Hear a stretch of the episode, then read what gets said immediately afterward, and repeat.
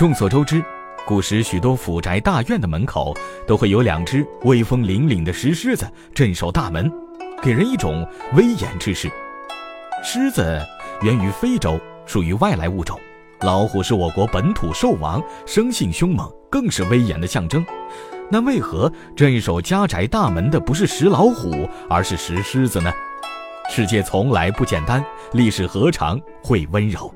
这里是历史印记，为您讲述您所不知道的历史故事。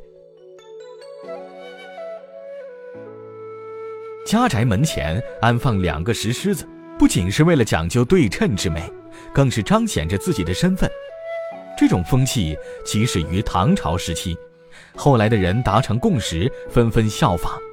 在《搜神记》中有这样的记载：扶南王范寻养虎于山，有犯罪者投于虎，不是，乃诱之，故虎名大虫。老虎虽是凶猛野兽，但早在晋朝时期就已经有人把老虎当作宠物来养了。而狮子源于非洲。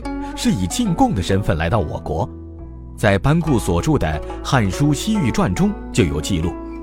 西域各国进贡的物品并不局限于金银珠宝，也有种类繁多的动物，例如大象、狮子、汗血宝马等。史料《尔雅》中也有记录，在汉朝之时，疏勒王就曾给皇室进贡过狮子。狮子是外来物种，而且只在皇室等高端富院露面。民间百姓少有见闻，既然在民间没什么影响力，又怎会成为镇宅之兽呢？唐朝以前，人们比较信奉道教，因为道教是本土教派，而且影响力很大，帝王们也都遵从道教。唐朝女帝武则天上位之后，便改变了先前道先佛后的地位，采取两教并重的政策。另外，武则天还颁布了一道命令：自今以后。释教宜在道法之上，资服处皇冠之前。武则天倚重佛教，而且把许多有名的和尚都奉为上宾。除了通过政治手段提高佛教地位，他还通过各种途径去改变人们对佛教的看法。在这样尊佛的背景下，民间也开始逐渐接纳并信奉起了佛教，朝拜起了菩萨。佛教盛行于武则天时期，之后又经过岁月的变迁，深入人心。而狮子又是佛教中的圣兽，自然地位也是大大得到了提升。在《佛说太子瑞因本起经》就有记载，佛出生时有五百狮子从雪山来，侍列门侧。在类似的很多佛经中，都曾有狮子的身影。狮子作为佛经的守护神，具有驱邪安宅的作用，自然。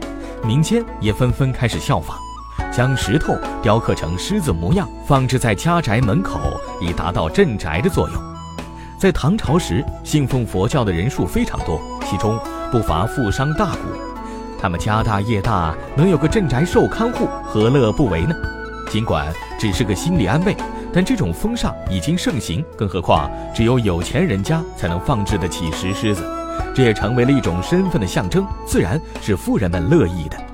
如此一来，就连那些原本不信教的人也受到了影响，仿佛不在家宅门前安放石狮子，就彰显不出自己身份似的。那为什么没有石老虎镇宅之说呢？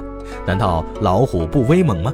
当然不是，老虎乃森林猛兽之王，其地位自然是非常高的。不过在古时，老虎吃人的事例比比皆是，百姓们对此颇为忌惮。这样一来，又怎会把吃人的老虎安放在家宅门前呢？此外，老虎非常难以驯化，驯化狮子相对简单容易，所以人们对狮子更喜爱一点。镇守家宅之兽不听话又怎么行呢？最为重要的是，根据阴阳之说，老虎乃为阳物，狮子是为阴物，而家宅是人们的住所，也是阳性之处。要想家宅保平安，那阴阳就要平衡啊。所以阴物不能居于家宅之中，必须要安放在家宅门外，这样互相平衡，才能起到驱邪保平安的作用。而老虎呢，为阳物，则居于堂屋正中间之位，故有“虎踞中堂”之词。所以说，老虎只能放在屋内。早期的石狮子口中还会含着绣球，或是带着铃铛，这是为了呈现吉祥之意。人们将期望展现在石狮上，摆放在家宅之前，就是希望众人都能添一份喜气。毕竟，此前曾有舞狮助兴，本就是欢快吉祥的象征，这一点是老虎所不能及的。